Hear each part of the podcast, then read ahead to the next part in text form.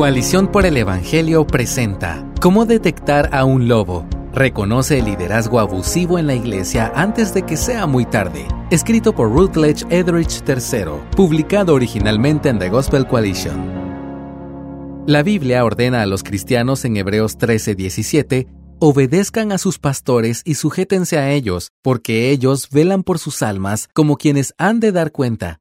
Pero la palabra de Dios también habla de ocasiones en las que no debemos confiar ni someternos a los líderes. ¿Cuáles son las circunstancias en las que honrar a Dios significa desobedecer, huir o incluso denunciar a los que ministran en su nombre? Pablo advirtió a los ancianos en Éfeso, en Hechos 20:29, de los lobos que vendrían y no perdonarían al rebaño de Dios. El apóstol toma prestada la imagen del lobo directamente de Jesús, lee Juan 10:12 y Mateo 7:15. A medida que salen a la luz patrones de abuso en la iglesia, necesitamos urgentemente esta advertencia bíblica que nos muestra la diferencia entre un pastor piadoso y uno que se aprovecha de las ovejas.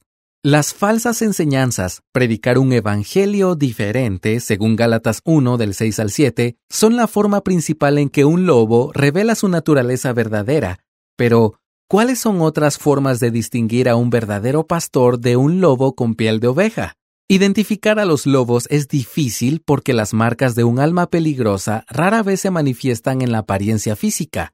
Es más, los falsos maestros son personas hechas a la imagen de Dios, un lobo muestra su humanidad en sus relaciones aparentemente saludables. Su carisma personal y el bien genuino que realiza su ministerio pueden ocultar aún más su verdadera naturaleza a los demás, incluso al propio lobo. Pero la Biblia nos enseña que la ignorancia que un lobo tiene de su propia identidad no excusa su comportamiento. Los falsos profetas pueden venir vestidos de ovejas, como enseña Mateo 7:15, pero hay señales claras que revelan a los lobos como lo que realmente son. Número 1. Los lobos enfatizan los dones por encima del carácter.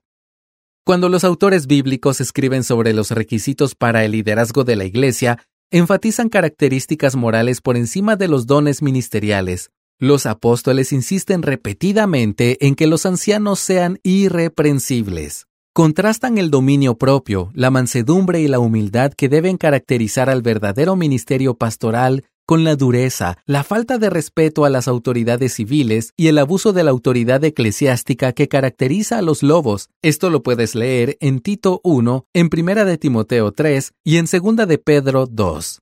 En el juicio final habrá algunos que insistirán obstinadamente en la sinceridad de su vida cristiana, pero Cristo declarará que nunca los conoció, según advirtió en Mateo 7 del 21 al 23.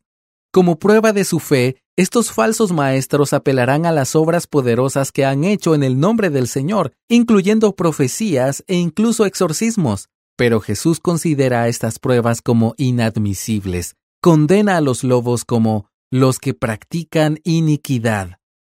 Los lobos se justifican a sí mismos por sus poderosos ministerios, pero el pastor los juzga basándose en los preceptos morales de Dios, los encuentra deficientes.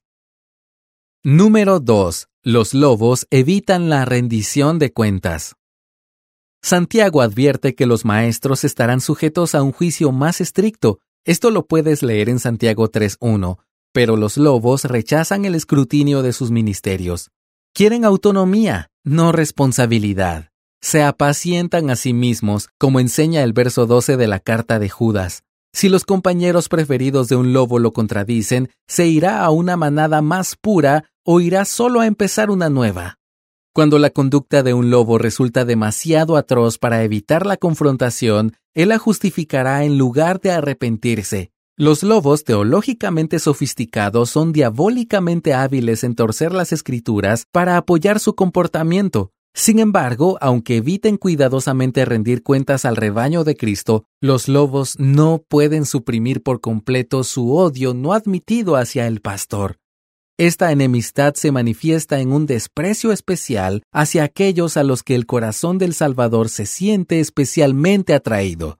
Cuando alguien se acerca a Jesús de una manera que amenaza su autoridad y prestigio, los lobos se vuelven ferozmente territoriales. Lee Juan 12 del 1 al 8. Número 3. Los lobos tienen hambre de poder. Jesús advirtió a sus discípulos contra el ansia de poder de los lobos. Cuando se disputaban su posición en el reino, Jesús presentó a los niños como aquellos a quienes pertenece el reino y como modelos de cómo recibirlo, en Mateo 18 del 1 al 5. Los acogió y bendijo cuando los discípulos lo hubieran impedido, según Mateo 19 del 13 al 15, y advirtió de la manera más severa que su padre pediría cuentas a cualquiera que involucrara a los pequeños en actividades escandalosas y pecaminosas, según Mateo 18 del 7 al 9. Para asegurarse una posición personal en la iglesia, los lobos están dispuestos a sacrificar a las ovejas de Cristo. Su desprecio por los más pequeños entre los seguidores de Cristo es un desprecio a Jesús mismo. Lee Mateo 25, del 45 al 46. Número 4. Los lobos están faltos de gentileza. Si los pastores son abusivos en el púlpito, lo más probable es que se comporten brutalmente detrás de escena. Inmediatamente después de que Santiago advierte que la mayoría de los creyentes no deberían desear ser maestros, prohíbe hablar de forma desagradable, comparando la lengua con el fuego. Esto lo puedes leer en Santiago 3 del 1 al 12. Los lobos desprecian a quienes les desafían. Utilizan palabras piadosas para encubrir su malicia y luego culpan de toda agitación a sus víctimas. Cuando se les pide cuentas, los falsos maestros pueden abandonar la escena de sus crímenes plenamente convencidos de su propia fidelidad y de la justicia de su causa. Pero la verdadera naturaleza de un lobo se revela en la carnicería que deja a su paso, en las lágrimas y cicatrices de las ovejas a las que ha atacado. Las escrituras prometen en pasajes como segunda de Pedro 2 del 1 al 3 que la condenación de los lobos está por venir. Pero por ahora es vital que recordemos la advertencia de Pablo.